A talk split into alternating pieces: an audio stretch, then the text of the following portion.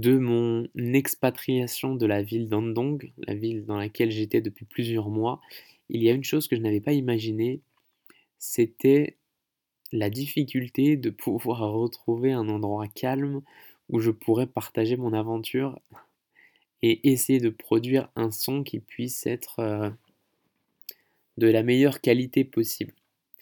Et en fait, d'avoir euh, quitté cette ville et d'avoir pris la direction de Busan, eh bien, je me, suis rendu compte que mettre les pieds dans une guest house, donc euh, un lieu où il y a nombreux colocataires, euh, où il y a souvent du bruit, bah, c'est pas évident de trouver des moments pour pouvoir enregistrer un épisode, pour donner suite un peu à, mon aventure.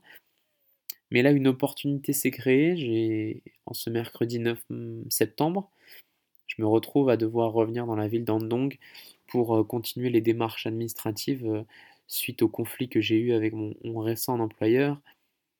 Et euh, j'ai été fortement invité par mon pote coréen, donc cette personne que j'ai rencontrée il y a plusieurs mois, qui m'a dit que non, lorsque tu viens à Andong, tu, tu, tu fais, tu élis domicile chez moi et on t'accueille. Et pour la petite anecdote, nous sommes rentrés assez tard cette nuit, parce que nous célébrions un peu mon, retour dans, dans, cette ville pour quelques jours. Et euh, bah, lui, évidemment, travaille. Euh, son père travaille également. Euh, donc je me suis retrouvé en, compagnie de sa mère à partager un repas. Et bah, c'est ça, la perle, c'est que cette personne ne parle pas anglais, je ne parle pas coréen. Autant vous dire que euh, faire la cuisine ensemble et déjeuner ensemble, euh, quand la barrière de la langue est euh, particulièrement compliquée, d'autant plus avec une différence générationnelle, eh bien, je suis assez, moi, presque déstabilisé par le fait d'être à l'aise en la compagnie de sa mère, justement, et, euh, et, que nous partagions presque une heure, une heure et demie, deux heures ensemble, et que ça se passe relativement bien, et que nous arrivions quelquefois, par quelques moments, à trouver euh, euh, des, des, phases de compréhension, d'interprétation, et que des messages arrivent à passer malgré la barrière de la langue. Donc ça restera, c'est ça, une, une, petite perle de l'anecdote.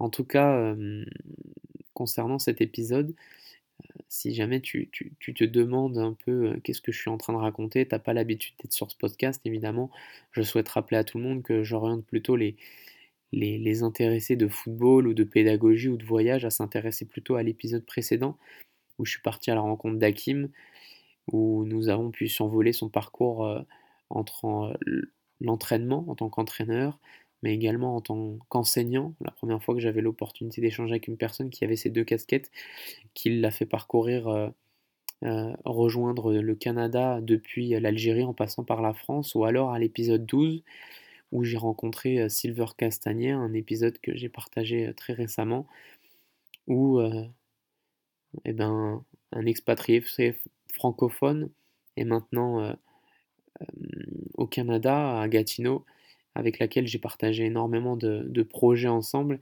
Il me tenait à cœur de pouvoir lui donner la parole pour euh, partager, que ce soit sur ses différentes expériences, entraîneur, directeur euh, technique, euh, responsable technique d'une région, un peu comme un CTD en France, un responsable de, district, un directeur technique de district, et mais aussi l'expatriation qui l'a emmené de la France jusqu'au Canada.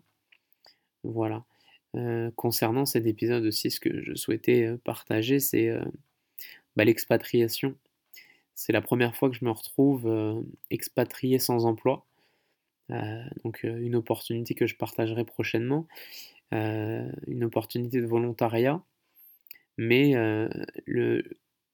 l'instabilité et l'enthousiasme que cela peut créer de se retrouver avec un Working Holiday Visa, donc un visa euh, ouvert d'un an en Corée du Sud, euh, qui, est, ouvert aux personnes qui ont entre 18 et 30 ans et qui donne la possibilité de pouvoir travailler sur le territoire avec euh, les employeurs qu'on veut et de pouvoir se déplacer entre-temps. et bah, le fait de souhaiter quitter la ville d'Andong et de se poser ces, questions que j'aime beaucoup, c'est-à-dire bah, quelle ville on choisit, où est-ce que je vais dormir, qu'est-ce qu'on qu'est-ce qu'on va manger, où est-ce qu'on va manger ce soir, demain, qui est-ce que je vais rencontrer, qu'est-ce qu'on va aller visiter, ce type de questions un peu qui, euh, moi, avec lequel je suis particulièrement à l'aise parce que j'ai pris l'habitude de ne, quasiment rien prévoir euh, à plus de, plus de 3-4 jours généralement, d'autant plus en voyage. Euh, et j'en suis à ce stade dans l'expatriation. Voilà, c'était un peu un épisode pour partager un peu le, les réflexions du moment, par quel stade, et puis, et puis ben, cette expérience de volontariat que je partagerai durant les prochaines semaines et qui euh, m'incite, c'est ça, à déménager pour éventuellement aller à la rencontre d'une prochaine expérience dans le cadre du football, euh, de l'entraînement. Euh, voilà. En tout cas, si jamais vous avez des questions, n'hésitez surtout pas. Mais c'est vrai que je devrais probablement partager un peu plus dans les prochaines semaines. Et évidemment, si vous avez des, commentaires à faire, euh, vous pouvez le faire via footballogogie.com ou alors n'hésitez pas à poser un, commentaire directement sur iTunes.